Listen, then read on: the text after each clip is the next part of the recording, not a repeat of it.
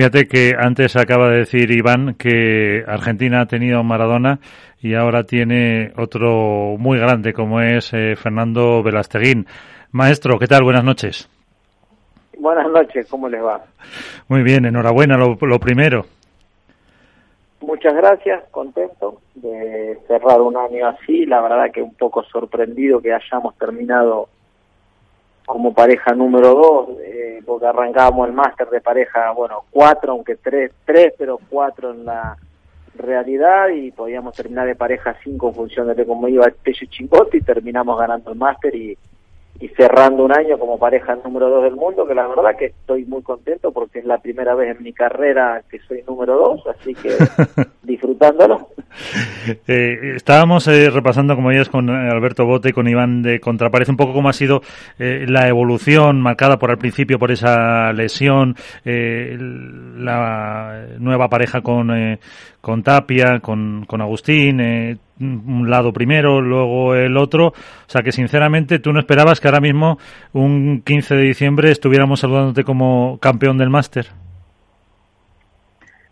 A ver, yo venía de dos años muy malos. En 2018, aunque lo terminé muy bien, ganando el máster, eh, después de siete, ocho torneos, veníamos con Pablo Lima y me, y me rompo y me rompo el codo después de haber mantenido el número uno en una final que nos la jugamos con Sancho y Maxi en Valencia, que jugamos muy bien, y después de ganar en Suecia voy a jugar a Mijas y me rompo el codo. Parecía que era el final de mi carrera porque el médico no me quería operar porque me, me decían que una operación así era el final y aguanté cuatro meses y medio con los puntos que tenía gano el máster y bueno y el 2019 después del quinto torneo la lesión en el tendón y venía de dos años muy feos eh, con lesiones muy difíciles de cuatro y de cinco meses.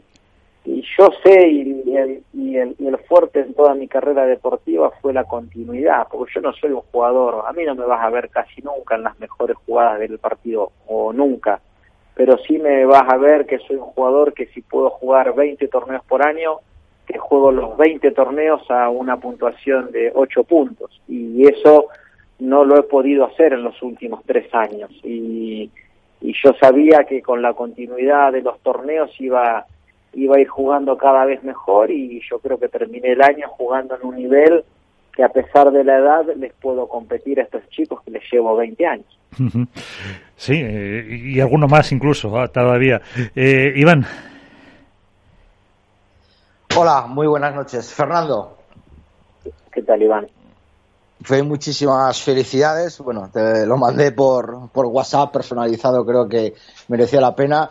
Te vuelvo a decir que gracias por lo que has dado por el padre y gracias que a ti he ganado un jamón en una porra. Ya te mandaré unas.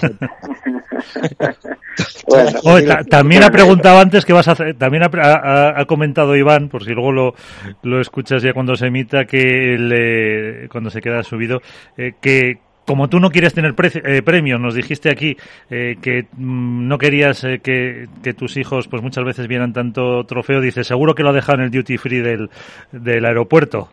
Te lo dice porque si así se pasa iban a por él. Ah, no, este, este se lo llevó se lo llevó Mark, Ted y Jorge, que me lo habían pedido gane o pierda, como el subcampeón tenía un trofeo, eh, para el Vela Padel Center en Alicante, eh, así que mira, gané el torneo de maestros y al mes de tener el, el, club abierto ya tiene un trofeo ahí, así que se lo di a ellos para que se lo mande a, a Teddy Lafón, que es el director deportivo del club, y lo tengamos ahí como un recuerdo muy lindo. Bueno, Iván, te quedas con el jamón. Me quedo con el jamón entonces. Sí, sí, quédate con el jamón. no, la verdad que bueno, eh, hemos, lo hemos comentado, y Fernando lo sabe, le hemos comentado muchas veces que no, que nos, se nos acaban los, los adjetivos del esfuerzo, de, de, la dedicación, lo que dices tú, que nunca sales en los mejores puntos. Eh, Fernando, yo creo, te quiero recordar que el tapón que hiciste a Juan y Mieres en el máster del 2018 fue uno de los mejores puntos. Eh, en este máster también hiciste otro pequeño tapón a Lebron, que te encontraste la bola en la red y lo hiciste, y luego sobre todo el sobrepique ese que haces que te sale la bola a la izquierda de medio lado, medio dejada, que incluso tú mismo te sorprendes que no sabes ni cómo lo has hecho. Pero bueno, haciendo ese, ese, ese, detalle, ¿no te sentías como diciendo, estoy aquí, 41 años, tres chavales de 23 que pueden ser mis hijos o mis sobrinos, qué me va a pasar o por dónde me va a venir. Yo creo que la, confianza que tienes tú en Tapia en, cubrir esa pista o, o, pensaste, o, quizá ahí sale el Velasteguín no se rinde, ¿no? He llegado aquí, final de máster, voy a demostrar a estos señores quién es Fernando Velasteguín. Sí, a ver, yo yo no entro no entro a la cancha para demostrarle a nada a nadie, me tengo que demostrar cada día a mí mismo. Yo entreno, soy muy consecuente y muy consciente de mi carrera, de el esfuerzo diario y si le tengo que demostrar algo a alguien cuando entro es a mi familia, que es la fuente de mi motivación diaria. Eh, entonces, cuando me pongo a competir, no sé si tengo 41 años, si estoy jugando con chicos de 25, eh, yo entro ahí y, hay tantas cosas en las que me tengo que fijar eh, para ser competitivo y en los cambios del partido que hay de juego en juego que que no me pongo a pensar, no, ahora le voy a demostrar a estos que no, yo entro y sé que trabajé mucho para estar ahí y si, y si me ganan como me han ganado muchísimas veces, felicito a los que tengo enfrente porque más de lo que trabajé no podía hacer y si gano eh, lo disfruto para adentro porque solamente yo sé todo el esfuerzo que tuve que hacer para ser competitivo. Una cosa, Vela, una última, una anécdota, a ver si, si me lo dices si es verdad o no. Nosotros sabemos que, que en tu pala, en la muñequera, tienes la, la, frase de tu hija, ¿no? Un Velastegui nunca se rinde. ¿Cuántas veces lees esa frase en un partido? ¿Te, motiva? ¿La, ¿La, ves en algún momento? ¿Te das cuenta que la llevas ahí? Mira, cuando Wilson me propuso ponerlo para toda la colección, porque en toda la colección y para siempre va a estar esa frase ahí, la verdad que se me llenó, se me llenó el pecho de aire, iba con el pecho inflado, feliz y más que nada por el hecho de que era algo que es una frase que le digo que le digo a mis hijos. Y para ser sincero que yo te podría contar la historia así me la miro en todos los cambios de eh, no no la miro eh, pero sé que está ahí y sí me hace más ilusión porque cuando estoy durante el partido estoy tan tan concentrado que no me fijo en eso, pero sí cuando estoy en el hotel tranquilo o en mi casa y veo las paletas ahí y veo esa inscripción, eh, te mentiría si no te digo que, siento un orgullo inmenso. Alberto. Muy buenas noches, Fernando, ¿qué tal? Hola, Alberto, ¿cómo te va? Bueno, lo primero, enhorabuena, evidentemente, por, por el título. Y, a ver, te quería hacer eh, dos preguntas. La primera es, eh, la final, eh, ¿cuál crees que es la clave para que consigáis imponer vuestro ritmo de partido? Porque hay algo en vuestro juego que incluso obliga a, Ale y a Juan a cambiar de posición, algo que no habíamos visto esta temporada, por lo menos durante todo un set. Entonces, ¿cuál, cree que, cuál crees que es la clave que conseguís tocar para que el partido eh, vaya a vuestro favor? Y la segunda tiene que ver con, con el discurso que das una vez que finaliza el torneo eh, haces hincapié en bueno en esta última etapa junto a Agustín que has tenido que adaptarte ¿no? y adoptar quizá un papel parecido al de padre e en, la relación personal me gustaría saber en qué ha cambiado esta etapa junto con Agustín a Fernando Velastein tanto dentro de la pista como fuera a ver, te arranco por la última. Eh, cuando arrancamos con Agustín éramos pareja 11, él tenía, eh, no había cumplido o había cumplido los 20 años, porque yo justo me lesioné y no pudimos empezar a jugar.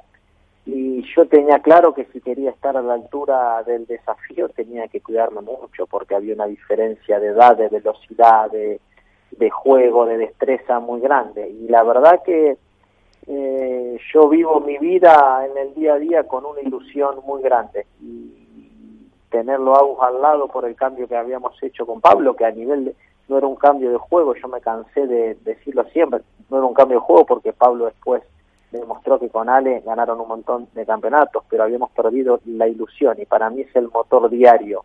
Y con Agustín es eso, me dio ilusión y si te digo que que lo quiero como un hijo es, exagerar un poco, porque todos los que somos padres, ¿no? El, amor hacia nuestros hijos es único, pero le tengo, le tengo un cariño que se ganó mi corazón. Yo soy una persona que, que yo te, yo te hago ver, si, si te quiero y te hago ver si no te quiero, Alberto. Yo si no te quiero no soy falso y te digo, si no, si no te quiero y no, te, no tengo ganas de saludarte, lo hago, ¿entendés? Porque no, no, no tengo que demostrarte, no, qué simpático soy. Y con Agustín se ganó mi, se ganó mi corazón en un año y medio. Eh, deportivamente lo hicimos más o menos bien, pero personalmente teníamos una sintonía tan grande afuera de la cancha que me devolvió la ilusión para, para volver a competir y, y estirar unos años más este lindo momento que estábamos eh, que, que, estamos pasando en el pádel profesional. Y con respecto a la primera pregunta, eh, yo creo que no solo con Ale y Juan, porque de los cuatro partidos que jugamos este año ganamos dos cada uno y fueron cuatro partidos muy parejos, sino que con todos, yo cuando entro a la cancha, el que está enfrente sabe que yo no tengo ningún tiro espectacular, que me pueden tirar globo, que me puedes hacer bolear, que me puedes tirar la pelota, pero lo que tenés que claro es que vamos a jugar al pádel y vamos a jugar al pádel un rato largo porque yo no te voy a regalar el partido. Entonces yo creo que esa competitividad que yo he tenido siempre me ha llevado a no solo con Ali y con Juan sino con los otros ser un adversario muy duro.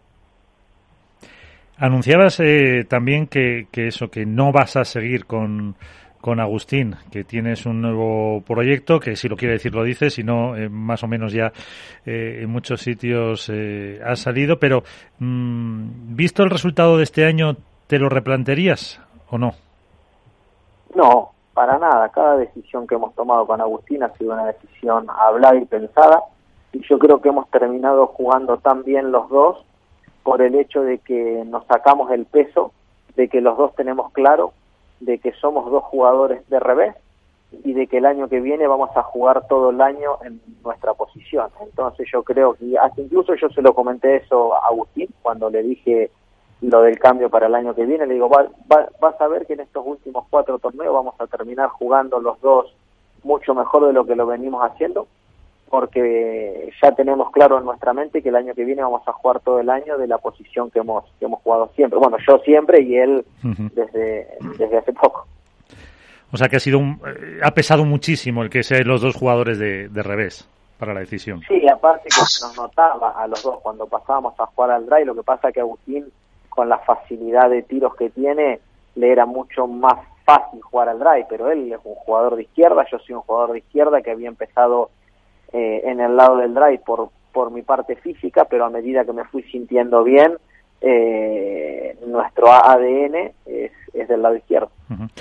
Iván, Alberto, una última cuestión si queréis para, para Vela. Yo a Vela, la verdad que bueno, le he dicho todo, no lo único que él no veo, veo que no, que no va a decir su compañero, aunque todo el mundo lo sabe. Yo ojalá, ojalá le pueda ver en mi ciudad. Si, entrenando con, con, su, con su futuro compañero y, y, poder departir un poquito más con él y, charlar, aunque él no, no, lo, no, lo, quiera decir. Pero yo quería preguntarle ahora, conociendo a Agus, el amor que le tienes, el cariño que le tienes, eh, enfrentarte a él va a ser duro, ¿no, Fernando? Va a ser una guerra ahí padre-hijo otra vez. Sí, va a ser duro. Eh no solo por lo personal, sino por lo deportivo, porque juega muy, muy bien. A mí Agustín es un chico que me parece que juega muy, muy bien al padre, que, que para el futuro del padre profesional nos va a dar muchas alegrías. Eh, pero lo que pasa es que, claro, na nadie sabe lo, cómo son las parejas en su interna, y te puedo asegurar que desde que los dos teníamos claro de que jugamos el año que viene con otros compañeros, no te das una idea la cantidad de bromas que nos hacíamos con respecto a eso. Eh, o sea que nos vamos a querer ganar, pero va a haber una sintonía muy grande. Uh -huh. eh, Alberto. Sí, eh, a ver, me, hemos hablado mucho este año, Fernando, de eh, el cambio que han propuesto eh, Lebron y Galán, que han cambiado un poco, eh, o hemos tenido la sensación que han cambiado la forma de jugar al pádel, por la velocidad, por la ofensividad, por la capacidad para ser eh, hiriente desde cualquier eh, lugar de la pista. Y creo que pocas voces hay eh, más autorizadas que tú para decirnos si eso se lo percibís el resto de jugadores. Eh, ha sido un tramo nada más de la temporada o es el nuevo pádel que se, quizás se va a proponer en los próximos años no yo creo que y yo siempre soy muy claro eh, no es el nuevo pádel, es que se han juntado dos jugadores con un estilo, con un estilo muy agresivo, físicamente muy potentes, que si los haces jugar con otros jugadores que no tengan su mismo estilo, eh, no van a jugar como juegan ahora. O sea que se han juntado dos estilos muy parecidos que han marcado esa forma de jugar, pero fueron los únicos que jugaban de esa manera. Vos decime alguna otra pareja que jugase como ellos. Nadie, porque nadie tiene sus características de juego. No es que el deporte cambia, el deporte no cambia, lo que, lo que ha cambiado es que se han juntado dos jugadores con una determinada característica que, justo da la, la, la casualidad que es la misma en los dos, que físicamente son dos portentos, que juegan al ataque todo el tiempo, y parece que el deporte ha cambiado para ahí, pero yo no estoy de acuerdo en eso. Lo que ha cambiado es que se han juntado ellos dos, a ver cuando, cuando no jueguen más juntos y dentro de X años, si el deporte, claro, puede ser que dentro de X años, cuando no jueguen más juntos, que se separen y se junten otros dos con otro estilo de juego y ganen, digan, no, ahora el deporte va para este lado. Eh, yo no lo veo así desde mi punto de vista. Y lo que tengo claro es que, aunque intentemos eh, dejar claro que el deporte está más parejo que nunca, que era la temporada más pareja de la historia, o que veníamos a la, cuando se juntan dos jugadores que son muy buenos cada uno de su lado, tienen posibilidad de marcar la diferencia que ha marcado este año Juan y, Ale. O sea que el deporte está parejo hasta que se juntan los dos mejores de, cada lado. Ese es mi punto de vista. Fernando, una última pregunta para ti. ¿Qué esperas del 2021? a nivel profesional poder poder competir eh, todo el año eh, quiero jugar o a ver eh, del calendario que nos proponga World para el Tour para el año que viene que por lo que están diciendo serían entre 17 y 18 pruebas ojalá que por la pandemia que estamos atravesando las podamos jugar todas y a nivel personal profesional que, que yo que yo no tenga ningún tipo de lesión y poder competir en todas. Eh, ¿Qué mm, porcentaje en lo que eh, Bell ha hecho este año ha tenido Miguel Estiorilli? Mucho. Yo con Michael, más allá de la relación entrenador-jugador, es un amigo. Eh, y los que me conocen saben bien lo que eso significa a mí. Eh, yo quiero tener al lado mío, y ha sido una característica siempre mía, gente que tenga puesta mi camiseta. Eh, más allá de lo que yo le pueda aportar como jugador y él me pueda aportar como entrenador, eh, yo quiero tener al lado mío una persona que sienta mi camiseta. Y con y con Michael tenemos todo. Siente mi camiseta sabe mucho somos eh, somos amigos o sea que estoy muy cómodo. Soy una persona que si estoy cómoda y contenta eh, rindo al máximo. Miguel Estiorili buenas noches Miguel, buenas noches. O una de dos, os ha cortado o no le ha gustado la, la respuesta de Vela. y dice no prefiero prefiero decir nada digo no, no hemos podido no hemos podido eh, pillarle ahora eh, de broma. Ahora sí recuperamos la, la comunicación eh, como ya ahora sí mm, lo único mm, un minutito para ver si podemos saludar a Miguel. Con Golpa del Tour que apuntaba Iván bueno em, dijeron que en marzo empezaba ya la temporada esas 17 pruebas. Vosotros los jugadores tenéis pensado sentaros a, a hablar con ellos alguna de las cuestiones antes de que comience la temporada? No, no, yo creo que con World Tour todavía tenemos contrato tres años más y lo que hay firmado con World del Tour, yo creo que las cosas se tienen que discutir antes de que se firman. Una vez que se firman, eh, nosotros ahora tenemos que cumplir todo al pie de la letra y esperar que, desde el circuito nos digan eh, cuándo, cuando vamos a comenzar para empezar a planificar la pretemporada del año que viene. Miguel Esterili, buenas noches. ¿Qué tal? ¿Cómo estamos? ¿Todo bien? Sí, todo bien. Eh, le, acababa, le acababa de preguntar a, Vela eh, por el papel que, que habías jugado tú en, en este año y te ha puesto por las nubes, así que no le he podido pillar. Pero ahí, ahí tienes a, Fernando también que ha destacado, pues eso, eh, como un amigo. ¿Y, y qué, ha contribuido, en qué ha ayudado Miguel Stiorilli, Michael, como te llama, en, eh, en esta temporada que ha terminado tan bien para, para el crack? No, a ver, eso creo que no lo, o sea, le agradezco a Vela, yo no puedo decir lo mismo, no lo puedo poner por las nubes. mentira, mentira, una broma. Oye, te está eh, escuchando, ¿eh? Sí, sí, Tiene que aprender a sacar todavía. no, no, pero a ver, eso yo creo que no lo tengo que decir yo en este caso o, nosotros como, como equipo, me refiero al equipo que formamos con, con Tony Martínez también como preparador físico, sino que eso lo tienen que decir los jugadores. Yo creo que lo que hacemos nosotros es ir un poco interpretando y leyendo por dónde van por dónde van ellos, cómo están en cada momento, cómo está su forma de rendimiento, cómo está su vida eh, personal, profesional, cómo se siente, y a partir de ahí eh, ayudarlo, eh, creo yo, con la experiencia que tenemos de tantos años estando juntos. Pero todo lo demás lo tienen que decir los jugadores. Yo creo que nosotros, siempre digo que los entrenadores tenemos que ayudar a los jugadores a que hagan las cosas lo mejor posible. Te puedo asegurar que lo que ellos hacen dentro de la pista, no sé si por televisión se ha visto bien o no, pero lo que hicieron el otro día es dificilísimo. Es dificilísimo. Pues nada, eh, Fernando, que no hay manera, que os lleváis demasiado bien, parece. Eh, lo que hacemos es normal. Sí. pero quién quién quién pero, eh, tú le llevas la no sé de qué se ríe así cuando le digo que es normal pero bueno tampoco pasa nada. Eso. No pasa nada. Pero le, llevas le llevas mucho la contraria a Michael o no a quién no, no, no, no. Yo no soy de llevar nunca la contraria. Yo eh, soy de razonar todo y si me lo razonás, eh, me lo haces entender para adelante. Perfecto, pues eh, Fernando Blesteguín, enhorabuena, muchísimas gracias. Eh, que pases unas felices fiestas dentro de, de, la situación en la que estamos y muchísimas gracias por atendernos siempre que te hemos llamado. Perfecto, les mando un saludo muy grande a todos. Un abrazo.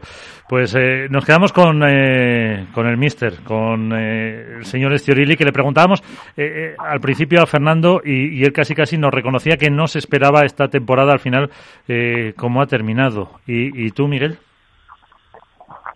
Yo, la verdad que sí, sí lo esperaba, porque de hecho creo que a mediados de año podríamos haber incluso hecho algún ajuste más y no sé si no hubiésemos optado al, al número uno, porque yo confiaba que, que les podíamos ganar a todos y de hecho les hemos ganado a, a todos, o sea, en, este máster ganándole a, a, Sancho y a Estupa, hemos terminado de completar el año.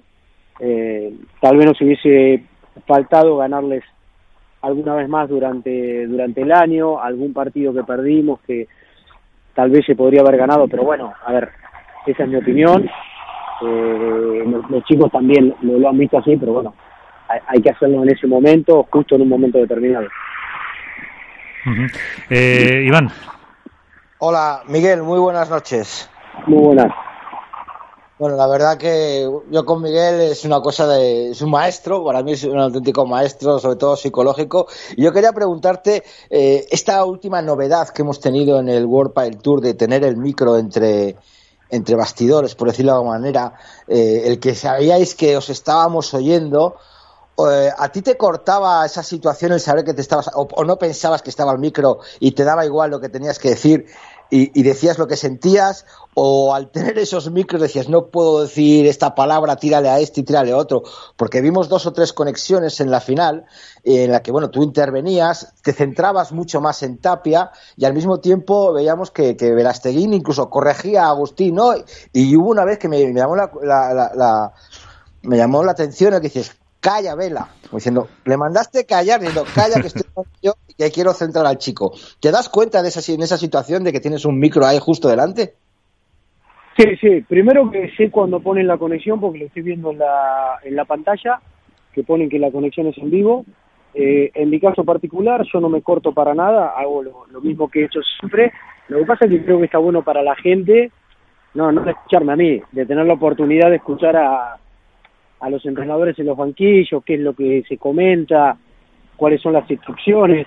Y nada, se puede escuchar, entre comillas, que lo mande a callar, no, no lo mando a callar, simplemente vamos hablando por turnos. Eh, el, todos tenemos cosas que decir eh, cuando vienen los cambios de lado, porque ellos vienen de jugar y vienen con su opinión y vienen con unas pulsaciones determinadas. Y yo estoy ahí con todo apuntado, esperando para decirle las cosas en orden del 1 al, al 5. Entonces hay cosas que incluso pueden llegar a dar un poco de, eh, de risa. Agustín creo que el día anterior también, no me acuerdo quién me dijo, le dije, no, no, de esa forma no, eh, tenés que hacerlo con tensión o una cosa, pero bueno, son todas cosas que, que se dicen y a ver, estamos ahí, eh, creo yo, solo para ganar, no estamos para otra cosa. Así que eh, lo que se ve es lo que es. Alberto. Buenas noches, Miguel. ¿Qué tal? ¿Cómo estás? ¿Qué tal? ¿Cómo te va? Eh, me gustaría un poco, ahora que acaba la temporada, que, que nos destacaras qué ha sido lo más relevante para ti en el desarrollo de la temporada, tanto de Agustín por un lado como de Fernando por el otro, y en qué han coincidido. No, a ver, lo más relevante es que han pasado tantas cosas que, a ver, yo creo que los dos, eh, ya Vela comenzó jugando de derecha, después se cambió al lado de la izquierda, Vela la verdad que tuvo un poder de adaptación impresionante, la gente se, se preguntaba si era muy difícil, si no, si estaba incómodo, si estaba cómodo, eh, yo solo tengo una cosa, un jugador como es Agustín, con el que tengo una relación impresionante y hemos conectado impresionante, eh, con la edad que tiene, eh, quiere ganar. Eh, claro que le gusta jugar al revés, pero si tiene que jugar en el medio o si tiene que jugar sentado arriba de la red y toca la pelota y gana, él está contento. Entonces yo creo que de las cosas relevantes es que los dos lo han dado todo para poder ir adaptándonos a los diferentes tipos de tácticas, de posiciones en la pista, de un lado, del otro, del tipo de juego, quién participaba más en un momento, en el otro. Y en realidad, con todo eso que te estoy comentando, eh, han coincidido. Porque si no coincidían, si alguno se negaba a hacer algo, eh, esto no hubiese funcionado así. Que de hecho creo que funcionó bastante bien. Iván. No, yo por a, Miguel, yo creo que el trabajo que ha hecho con, con, sobre todo, vamos, con Vela sigue trabajando, ¿no? Porque tanto Vela como Miguel siempre dice que tienen algo que mejorar, que tienen que, que, que, seguir creciendo. Yo le quería preguntar a Miguel si en el partido que jugaron contra Paquito y, y, y Javi Rico, que él lo definió, luego subió un subiste un vídeo en Instagram que lo declaraste como un partido trampa, ¿no? Porque era una pareja de nueva formación, no habíais jugado nunca contra ellos en juntos, no sabíais cómo, cómo ibais a enfocarlo, pero bueno, yo creo que, el resultado fue lo que fue, un 6-4 rápido. Pero hubo un comentario en una de las conexiones de, de, los coaches que, dijo Paquito, saca bien a, cuidado con el saque de Tapia, pero ojo que el Vela saca por la oreja. o sea, no sé si lo oísteis eh, después. Eh, ¿Qué te parece esos tipos, esos comentarios? Yo creo que son, está claro que son chascarrillos, ¿no? Dentro de, un equipo, ¿no? Pero siempre se ha oído decir que el déficit de Vela es el saque, ¿no? Más de una vez ha dicho Vela contigo delante y conmigo en la radio diciendo, Miguel, me estás engañando, ¿no? Me estás cobrando y no me enseñas a sacar. ¿Ese es el punto débil de Vela? El saque. No, no, a ver, primero, lo que dice Paquito, no, hay ningún problema. Estoy, diciendo en plan de broma, Miguel, pero vamos, que, me resultó anecdótico que siempre estemos ahí. Nada, eh, a ver, Paquito muchas veces en los partidos pide un poco sobre, sobre el saque de vela y lo que hizo en el banquillo, creo yo, es comentar exactamente lo mismo que comenta cuando está dentro de la pista. Nada, nada. No, no nos parece mal para nada porque en realidad muchas veces los banquillos se puede hablar del rival y una cosa es lo que, lo que lo que pase con los rivales dentro de la pista y otra cosa es fuera. Eso por un lado. Por el otro lado, Vela yo creo que debe ser de los que mejor saca del, del circuito. Saca muy rápido, saca muy muy pesado, Vela tiene la mano muy pesada, así que no. Lo que pasa es que justo coincidió una vez que, que hizo doble falta y un poco en broma dijo que no le había enseñado a sacar. Otra vez creo que también falló, esto hace bastante, una volea de derecha eh, entre no sé, había metido 3.000 y falló una y también me dijo exactamente lo mismo. O sea, son bromas, en definitiva, forma de conectar. Está bien, es muy es divertido. Eh, antes le preguntaban a, no sé si Alberto o, Iván, a, Fernando por la pareja de Ale Galán y de Juan Lebrón, si habían puesto un, o si habían creado una nueva forma de jugar al pádel tan agresivo, tan ofensivo. Eh, y decía eh, Fernando, decía Velasteguín, que no, que es simplemente porque se han juntado dos jugadores de esas características y que cuando a lo mejor ellos ya no jueguen juntos no va a haber. ¿Cómo lo ves tú y cómo afrontabais un poco, Miguel, eh, esos partidos con, con esas dos, eh, sobre todo, además de muchísima calidad por dentro físicos, como decía Vela? No, a ver, yo, yo pienso en ese sentido lo mismo que Vela, porque de hecho lo hemos hablado. Yo creo que se han juntado dos jugadores con unas características determinadas y que hacen un juego de acuerdo también a las características que tienen ellos. De la misma forma que hacen ese juego, creo yo que hay otro tipo de juego que tal vez no lo no lo hacen. Eh, hay que ir viendo también las diferentes pistas, si está más lenta, si está más rápida, hay un montón de cosas que, que cuentan. Y luego también lo que se trata es que los de enfrente tienen que saber solventar esas eh, situaciones, pero creo que se han juntado, de la misma forma que en otro momento se juntaron Juan y Vela, se juntaron Pablo y Vela, y que también jugaban, porque ahora lo estamos viendo ellos, pero yo me acuerdo en la época de Juan y Vela, decían que jugaban a otro pádel, que jugaban a otra velocidad, etcétera. Cuando jugaban Pablo con, con Vela, digamos, en el fondo se agarraban un montón a la pista, era imposible ganarles un punto, y cuando iban a la red te mataban. Eh, y bueno, y estos, creo yo, los dos son bastante altos, tienen bastante envergadura, se mueven bastante rápido, cubren mucho la pista, pero bueno, a ver, eh, todo tiene solución. De hecho, en todos los deportes siempre han ido apareciendo cosas y se han ido solucionando. No hay deporte que eso no, no, no haya pasado. Así que es, o sea, por supuesto, a ver, no te voy a decir la táctica para, para ganarle, pero eh, claro que se puede neutralizar los tiros. Hay que estar concentrado, hay que saber lo que hay que hacer. Lo que no, lo que sí no se puede, te puedo asegurar, es entrar a un partido así sin tener claro lo que vas a hacer. Porque a los cinco minutos vas 3-0 bajo. Entonces, eso es importantísimo. Hay que tenerlo claro. Tampoco hay que hacer 750 cosas, pero las 4 o 5 que tenés que hacer las tenés que tener claras, qué hacer cuando sacás, qué hacer cuando devolvés, qué hacer cuando está en el fondo, cuando está en la red, con las transiciones, etcétera, etcétera. Eh, eh, a, ver, plantearlo así no parece, no, no es tan complicado. Luego, por supuesto, hay que ponerlo en práctica. Claro, con esa estrategia que no nos vas a decir, Iván. Eh, la verdad que no lo va a decir. Pero yo sí que le quiero preguntar algo así un poco más complicado, Miguel. Eh, Miguel, tú ahora mismo, eh, bueno, despides, por decirlo de alguna manera, a Tapia. No sé si seguirá viviendo en Barcelona o supuestamente a lo mejor se va a vivir a la ciudad donde va a estar su nuevo compañero, a Bilbao con Lima. Tú ahora mismo, dos preguntas. ¿Dónde ves el tope? De Agustín Tapia, porque hemos visto la repercusión incluso que, hemos, que ha tenido en los, en los medios informativos de, de, Argentina con cantidad auténticas portadas de primera página con Agustín Tapia, ¿dónde está el tope de ese chico? Y ahora que si sabes que le vas a tener enfrente y que le vas a tener de cruzado con Vela, ¿ya tienes pensado o incluso has visto alguna debilidad de Tapia para, para decírselo a, a Vela, por aquí tienes que ir a por él? A ver, primero, yo no lo despido a Tapia, eso primero o sea, no, se refiere no, se refiere a una despedida, no, no, de echarlo. No, no, claro. despedida de, que se va del equipo, esa era, la frase. Me refiero, nos, nos llevamos espectacular, hemos compartido un, tiempo espectacular y, y de hecho eh, le gustaría seguir entrenando conmigo y yo estoy encantado. O sea, me refiero, eso para empezar. Segundo, el tope que le veo, no le veo ningún tope. Eh, porque si vos me decís a cuánto está Agustín ahora mismo, yo no sé si ha llegado al 60%.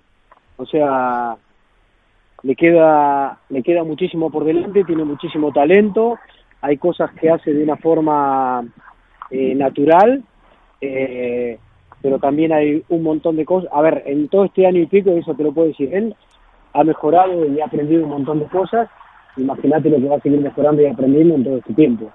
Y con respecto a lo que me preguntas de qué le voy a decir a Vela si conozco las debilidades de Agustín o no, a ver, aquí todo el mundo se conoce. Eh, Agustín sabe lo que hace Vela, Vela sabe lo que hace Agustín, todos sabemos eh, lo que hace cada uno y, claro que cada uno sabe cómo jugar del otro. Luego lo que hay que hacer es como, como lo digo siempre, eh, una cosa es conocer la táctica para, para ganarle a alguien en lo que hay que hacer y otra cosa es luego meterte en la pista y poder hacerlo durante todo el tiempo que te da el partido para poder llevar a cabo eso. Pues eh, lo veremos el, año que viene en frente. La, la última cuestión, Alberto. Sí, eh, hay, hay, una duda ¿no? que, que en los últimos años se ha planteado que es eh, hasta cuándo jugará Fernando. Y, creo que tú, que le conoces de hace tantos años y que probablemente eres la persona que más ha compartido momentos deportivos con él, ¿cuál crees que es el, el techo que el propio Fernando se marcará decir, hasta aquí ha llegado mi etapa como jugador profesional? No, mira, yo creo que hay eh, dos cosas importantes. Eh, primero que eso lo, lo va a decir él mientras tenga motivación. Yo no te puedo decir, va a jugar hasta tal edad. A ver, eh, ahora tiene, eh, si no me equivoco, 43 y medio, 43 años y medio, y mm, acaba de ganar el máster. Y está al nivel de todos. O sea, está demostrando que puede jugar al nivel de todos, y yo creo que todos los torneos pueden jugar al nivel de todos. Entonces, punto número uno súper importante, que lo respeten las lesiones.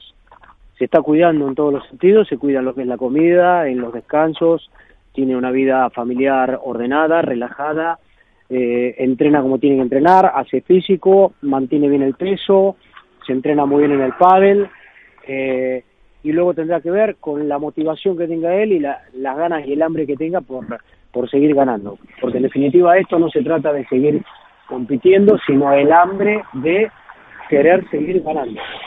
Competir se puede competir, pero competir para ganar y para estar arriba eh, eso hay que sentirlo por dentro. Yo creo que Vela a día de hoy eso lo siente. Pues ahí está, eh, y lo iremos viendo durante la próxima temporada, que también eh, esperemos que sea más normal que, esta, que porque quieras que no ha marcado un poco también la preparación y todo eso. Así que, Miguel, Michael Estiorelli, muchísimas gracias por estar con nosotros, enhorabuena por todo lo que habéis conseguido y a cuidarse mucho. Bueno, muchísimas gracias a los tres. Espero que todo vaya bien. Gracias por la entrevista. Y nada, nos, seguiremos viendo el año que viene y esperemos que sí, que, se hagan todos los torneos y que haya mucha competición y que y bueno que nos puedan seguir escuchando en, en los banquillos. A ver si se divierten un poco. Eh, Felices fiestas para todos.